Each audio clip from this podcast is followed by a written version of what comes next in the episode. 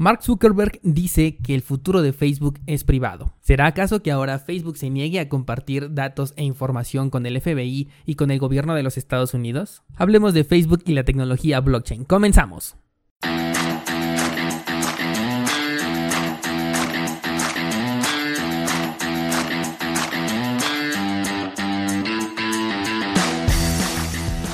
Nadie puede frenar el avance de la tecnología es tan constante que llega un punto en el que se convierte en toda una revolución, de la que si no eres parte puedes llegar a ser víctima.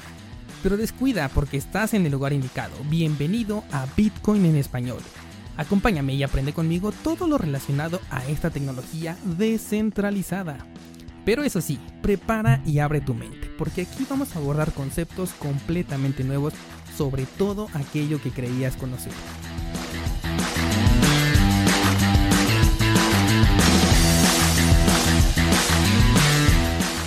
Aquí te traemos los conceptos necesarios para comprender esta nueva tecnología, abordaremos los fundamentales que sustentan el increíble potencial que tiene y por último te diremos qué funciones prácticas tiene y cómo las puedes aplicar en tu vida. Yo soy Dani Vargas, entusiasta tecnológico, ponte cómodo porque comenzamos.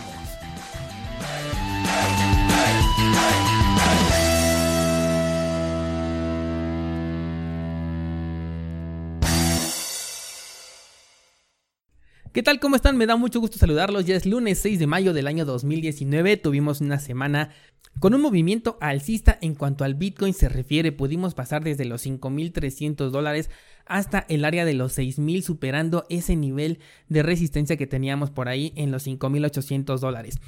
La pregunta que ahora me hago es, ¿la vela semanal terminará por encima de estos 5.800? ¿O será acaso que solamente estamos viendo un falso rompimiento que anime a las personas a realizar compras y entonces sea ahí cuando los inversionistas más pesados consigan su toma de ganancias a través de la venta de sus criptoactivos vendiéndoselas a estas personas que quieran comprar?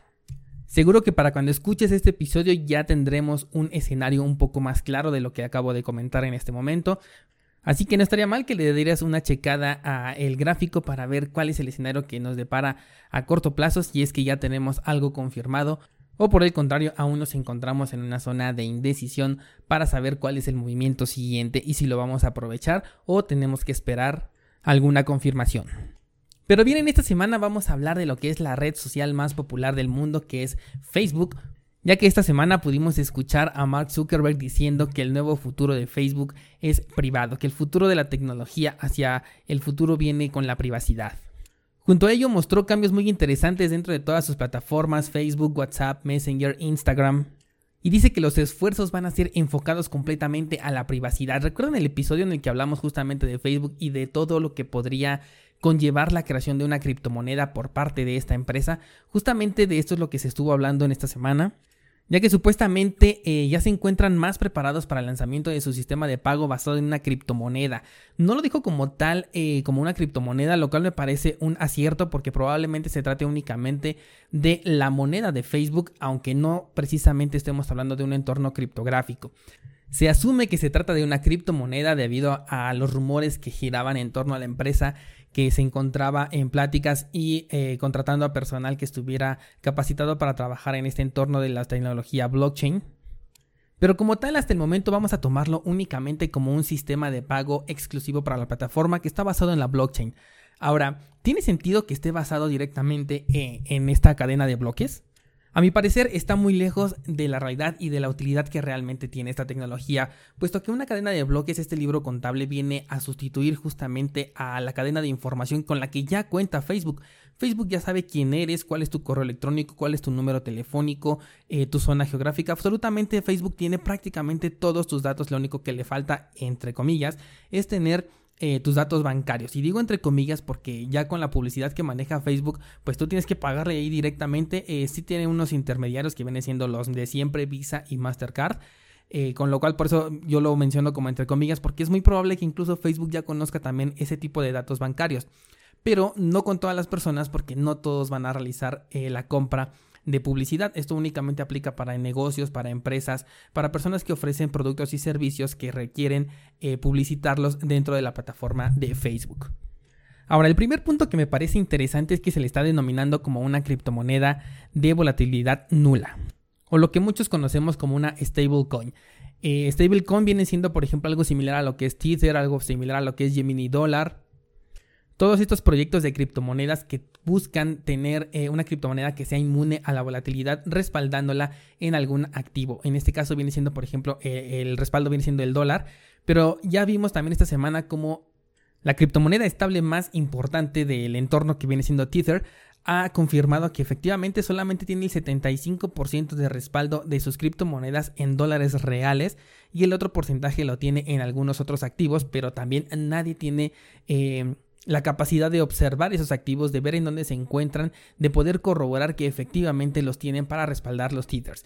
Esto sí viene siendo preocupante porque el tether viene siendo la criptomoneda en la que la mayoría resguardamos cuando no queremos estar dentro del mercado, pero tampoco queremos sacar nuestro dinero del entorno criptográfico.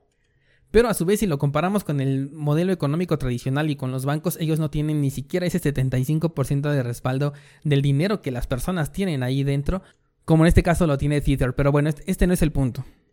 Aquí lo importante es mencionar que Facebook también planea hacer exactamente lo mismo, una criptomoneda o un medio de pago digital que tenga un valor predefinido. Es decir, tú vas a poder comprar a lo mejor con 5 dólares 5 monedas eh, de Facebook. Vamos a llamarle Facebook Coin para poder eh, referirnos a esta criptomoneda o a este medio de pago. No quiero asegurar que estamos hablando de una criptomoneda, todavía no se ha mencionado, pero bueno, vamos a mencionarlo como el Facebook Coin.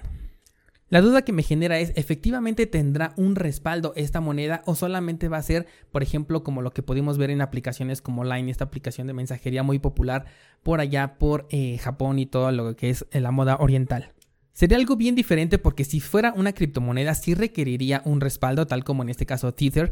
Se le estaría cuestionando a Facebook si en verdad contiene ese respaldo. Digo, no lo dudo por la cantidad y el alcance que tiene además esta red social. Pero bueno, el punto es que sí se le estaría cuestionando si efectivamente tiene el respaldo para decir que su criptomoneda no va a fluctuar con diferencias en el mercado porque es estable. Además, ¿cómo van a regular esta estabilidad? Porque para ello tienen que estar em, eliminando y creando nuevas monedas para poder regular esta moneda o por el contrario simplemente va a ser un método de pago en el cual te van a decir por ejemplo eh, cierta función o esta publicidad porque yo creo que ya su publicidad la meterían de ese lado pero ahorita hablamos de ello eh, va a valer por ejemplo eh, no sé 15 Facebook coins y entonces tú estarías comprando Facebook Coins que en realidad no tienen un valor real, pero para la plataforma en exclusiva sí lo van a tener. Es decir, tú vas a poder definir cuánto vale una publicidad, o, más bien dicho, ellos van a poder definir cuánto vale una publicidad. O ahora, por ejemplo, como ya lo están integrando con otros servicios, veo que eh, los stickers de WhatsApp te están costando. Estos stickers eh, los pagas directamente a través de Google Play y efectivamente Google se va a llevar una comisión por esa compra que estás realizando dentro de Google Play Store. Y lo mismo creo que va a suceder para los dispositivos de Apple, en donde también ellos se van a llevar una comisión si estás comprando a través de la Apple Store.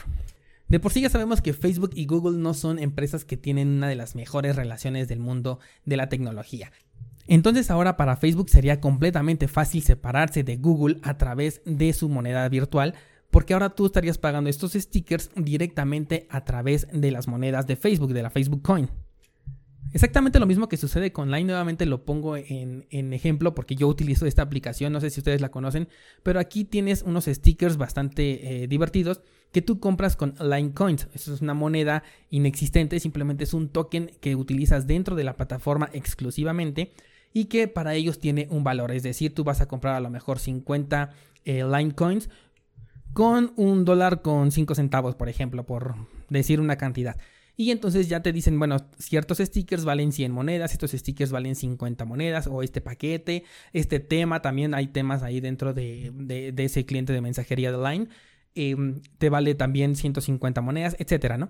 Entonces lo mismo pueden hacer ahora con WhatsApp. Ellos ya vieron este mercado, lo quieren aprovechar, ya también por eso están metiendo los stickers en WhatsApp primero algunos eh, pocos gratuitos y ya poco a poco van metiéndote unos que son estéticamente más bonitos para que tengas ese impulso de comprarlos y que mejor que ahora lo vas a poder hacer a través del Facebook Coin.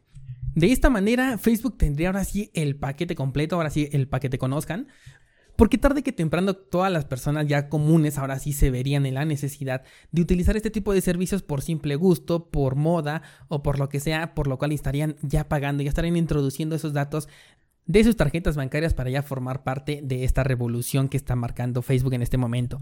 Entonces aquí es donde yo me pregunto cuál es el grado de privacidad que realmente busca Facebook, porque por un lado ya tiene toda nuestra información, por otro lado ya tiene ahora también nuestra información bancaria y sabemos que Facebook es una empresa que se encuentra a disposición del gobierno, una empresa que se encuentra a disposición de instituciones como lo es el FBI, en donde si quieren rastrear a una persona, Facebook les va a facilitar todos los medios necesarios para que eh, estos actores gubernamentales y estos actores privados, bueno, pues tengan el acceso directo a la persona que están buscando y al círculo social de esa persona.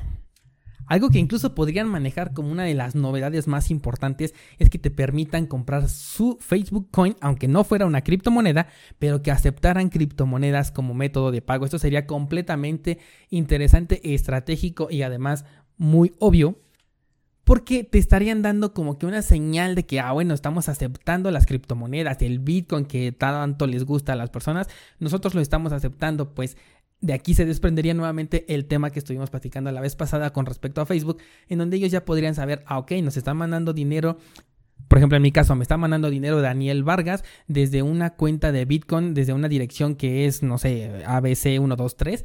Lo cual quiere decir que la dirección de Bitcoin ABC123 le pertenece a Daniel Vargas y yo ya me encuentro ligado en ese momento. Daniel Vargas con el correo tal, eh, que vive en tal lugar, cuyo número telefónico es tal, tiene una cuenta de Bitcoin que es ABC123. Toda esa información se va a agregar a mi registro de Facebook y como ya comentamos, toda esta información está a disponibilidad del gobierno. Y como sabemos, lo que está a disponibilidad del gobierno está a disponibilidad del mercado negro y lo que está en el mercado negro está al alcance de cualquier persona. Así la realidad de Facebook, así la realidad de los medios digitales hoy en día y así nuestra privacidad en los entornos centralizados. Un tema muy interesante en el que seguro le vamos a dar más seguimiento conforme vayan saliendo más información, se las voy a ir trayendo.